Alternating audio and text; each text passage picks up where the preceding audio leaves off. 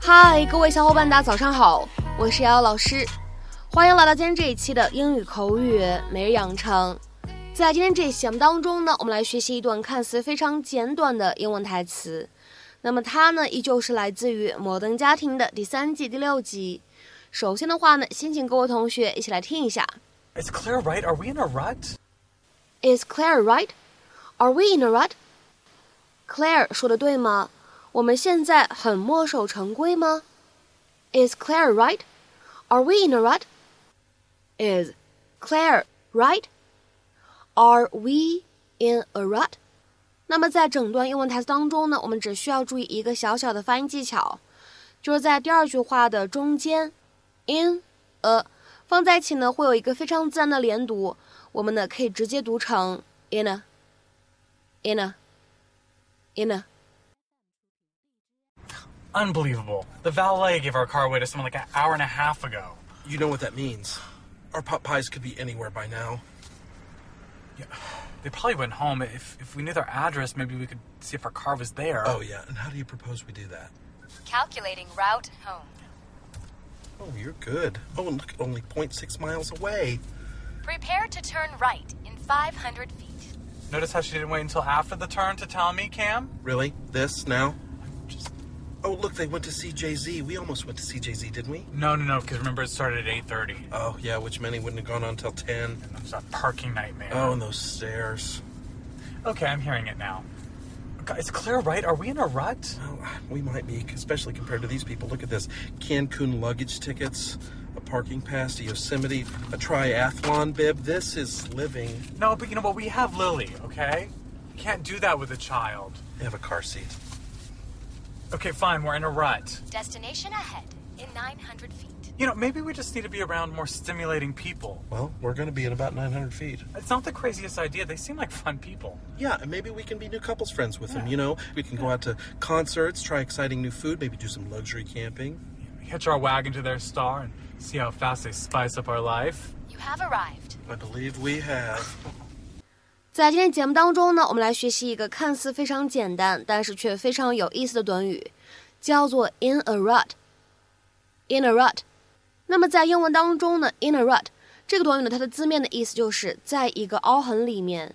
那么它在日常生活当中使用的时候，是使用的是这个意思吗？其实呢，这是一个非常形象的短语。各位同学呢，可以想象一下，你反复走同一条路，做同一件事情。那么就会留下一个固定的痕迹，来来回回都在这个痕迹里面，就好像在日常生活当中呢，我们一直做同样的一成不变的事情。所以呢，在英文当中，in a rut 这个短语呢，它可以用来指生活或者工作刻板乏味的、一成不变的、千篇一律的、墨守成规的这样的意思。比如说呢，我们来看一下对应的两条英文解释。第一个，living or working in a situation that never changes。so that you feel bored。或者呢，我们来看一下第二条英文解释：If a person, organization, etc. is in a rut, they have become too fixed in one particular type of job, activity, method, etc. 那么在英文当中呢，我们经常会使用 be stuck in a rut，它的话呢，其实和 be in a rut 是一样的意思，经常可以互换使用。比如说，下面呢，我们来看一下这样的几个例子。第一个 ，I've got to change jobs. After fifteen years here, I feel I'm stuck in a rut. 我得换工作了。在这工作了十五年以后，我觉得我的工作一成不变，我感到厌倦了。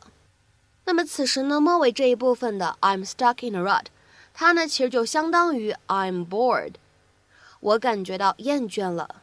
I've got to change jobs. After fifteen years here, I feel I'm stuck in a rut. 下面呢，我们再来看一下第二个例子。I was stuck in a rut and decided to look for a new job. 我的工作一成不变，所以我决定找一份新工作。I was stuck in a rut and decided to look for a new job. 那么下面呢，我们再来看一下第三个例子。I had so many ambitions when I first graduated from college, but now I feel like I'm in a rut. 当我大学刚毕业的时候，我雄心勃勃，志气满满。 但现在我的生活如同一潭死水，毫无乐趣可言。I had so many ambitions when I first graduated from college, but now I feel like I'm in a rut. 下面呢，我们再来看一下这样一个例子：We're stuck in a rut. Let's move abroad for the summer and shake things up. 我们现在的生活过于刻板乏味了。这个夏天，我们到国外去改变一下生活吧。We're stuck in a rut. Let's move abroad for the summer and shake things up. 下面呢，我们再来看一下这样一个例子：David felt like he was stuck in a rut, so he went back to school. David 觉得生活一成不变，很无趣，所以他又重返学校了。David felt like he was stuck in a rut, so he went back to school. 下面呢，我们再来看一下倒数第二个例子。Anne was tired of being in a rut, so she moved to Los Angeles. 安已经厌倦了这种一成不变的生活，所以她搬到了洛杉矶生活。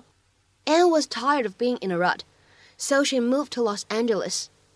下面呢，我们再来看一下本期节目当中的最后这个例子。After ten years at the same job, she says she's in a rut.